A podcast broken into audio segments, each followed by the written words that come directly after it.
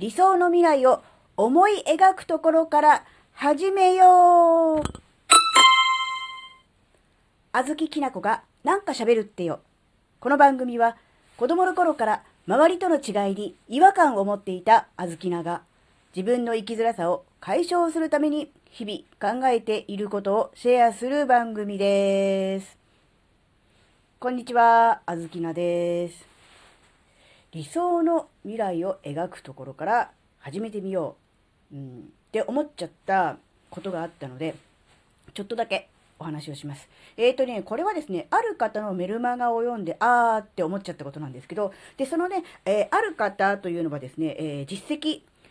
はね、すごく十分な方ですが、その実績をすべて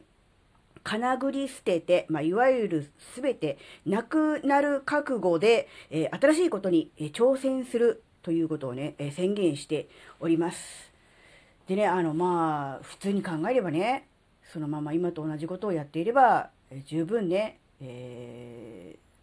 いいね、え実績、経験があるので、そのままでいいんじゃないかなって思うんですが、まあ、ご本人の考え方かすると、それじゃあ人生面白くないと。うん、守りに入ってしまってんではダメだということで、まあ、新しく自分のやりたいことに挑戦するそのためのね、えー、行動を今ね、えー、しているという、そういう最中での、まあ、メルマガだったわけですが、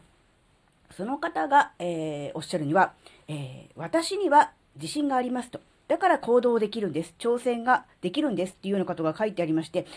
まあ、普通ね、このような力強いコメントを見ますと、ひょえー、すごいとか、羨ましいとか、思うと思うんですが、え、あずきなはそれを見たときに、あの、羨ましいとかは思わなかったんですね。あの、負け惜しみとかじゃないですよ、全然。そうじゃなくって、一つはその方の日々の言動、あるいは電子書籍などを、えー、拝見しておりまして、まあ当然、そうだよねって思ったんですね。まあそういうことでしょうねっていうふうに思ったので、特にびっくりすることもなく、自然に受け入れられたっていうのが一つと、それと、あずきな自身が、人をね、羨ましいと思ったり、えー、すごいなって、ひ、なんだろうな、必要以上に神格化したり、えー、下からこう見上げるような、そういう状態から脱したっていうのもね、ちょっとあるのかなってっていうのをね、考えたんですよ。なので、まあ、あの、なんだろうな、羨ましくないっていうとなんかね、あの負け惜しみみたいな、あの、酸っぱいブドウだよっていう、そういう話がありましたけど、そんな感じに取られると思うんですけど、そっちじゃなくって、本当にあの、もちろん応援はしてますし、頑張ってほしいっていう気持ちはあるんですが、自分自身がそれに対して、それ、じゃあ自分は、なんだろう、ダメだとか、できてないとかっていうよりは、そうではなくて、きちんと、自分自身の、えー、今までのこうやりたい方向性とかもきちんと、えー、認められてるなって思ったわけです。で、その方は自分に自信があるんだ。だから挑戦できるんだっていうような発言でしたが、じゃあ、あずきなはなんで挑戦ができるのかと。次々に。次々にというほど次々ではないですが、それなりに、あの、新しいことにチャレンジしたりとか、えー、試行錯誤したり、えー、失敗して恥をかいたり、みっともない姿を晒したり、いろいろしているわけですが、なぜ行動できるのか、挑戦できるのかって考えた時に、自信があるからではないなってちょっと思ったんですね。っていうか、もっとぶっちゃけて言うと、自信があるとかないとか関係ないんですよ。あずきの中には。自信があるからやるとか、自信がないからやらないとかじゃなくて、違うなって動機が。ちょっとその方とはって思った時に、何に対してどう思ってるから、えー、新しく挑戦ができるのかってことを考えた時に、結論として、あずきなが思ったのは、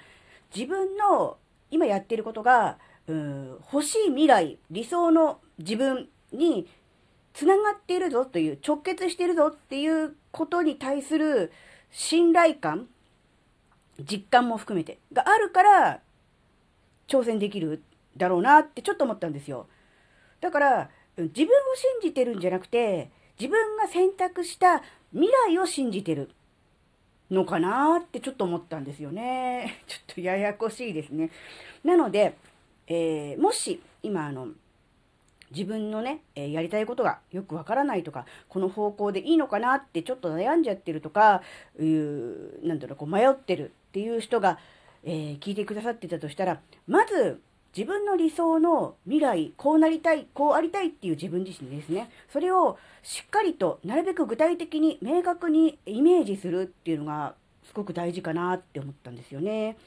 そうすることによって、それに向かって何をすればいいのか、どういう行動をとればそこに近づくのか、そこにたどり着けるのかっていうのが、だんだんとこう見えてきますよね。そしてそれを実際に手にしている人っていう人に対してこう、なんだろう、こう、アプローチしていくとか、えー、実際その人から教えていただくとかっていうことも含めて、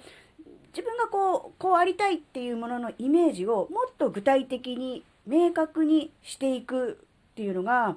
すごく大事かな。ここが、ちょっと、なんだろう、おぼろげに、ぼやっとしてると、ちょっとブレるのかな。ちょっとこっちの方でうまくいってる人がいると、あ、そっちに行きたくなるみたいな感じになるのかなって思うんで、なんだろうな、ブレずにまっすぐ自分の、うん、目指すものに最短距離で進みたいのであれば、まず、明確にイメージをするっていうのが大事かなって、ここをしっかり固めて、えー、具体的に、イメージ、どういう行動、どうなりたい、こうなりたい、こうなっている姿を自分の中で妄想する、想像するっていうのができると、あとはもう、なんでしょう、自然にとか自動にっていうとちょっと、なんだろう、ね、オカルトチックな感じの引き寄せ法則とかになっちゃうかもしれないから、ちょっとあんま言いたくないんですけど、でもそこができてしまえば、あとはその道のりみたいなものは、そんなにあの苦労して作るとかしなくても、なんだろうな、道なき道を開拓して進むのではなくて、もうすでにそれを、うん、なんだろうな、達成してる人っていうのはいるはずなので、そうすると、なんだろう、道はあるわけですよね。険しいかもしれません。えあの、スイスイと楽々と登れる道ではないかもしれないけど、道はあるわけですから、その道に従ってその場所に行けばいいということなので、やっぱりね、このね、自分の理想のね、自分、そして未来をね、イメージする、しっかりと具体的にイメージするっていうのがね、とっても大事かなって思ったんですよね。うん、そうすると、なんだろうな、なりたい自分があれば、多少恥をかくとか、多少失敗して痛い目を見るとかは、あの、そんなに、あ、でもこれは人によって許容範囲が違うので何とも言えないんですけど、無責任なことは言えないんですが、それでもやっぱりあの、多少は、なんだろう、平気というか、なんだろうな、へこんだとしても、こう戻ってくるみたいなことができるようになります。自分が、え目指しているものはあそこなんだ。そこに行くためにはここでへこたれているわけにはいかない。こんなところでつまずいているわけにはいかないんだっていう気持ちになると、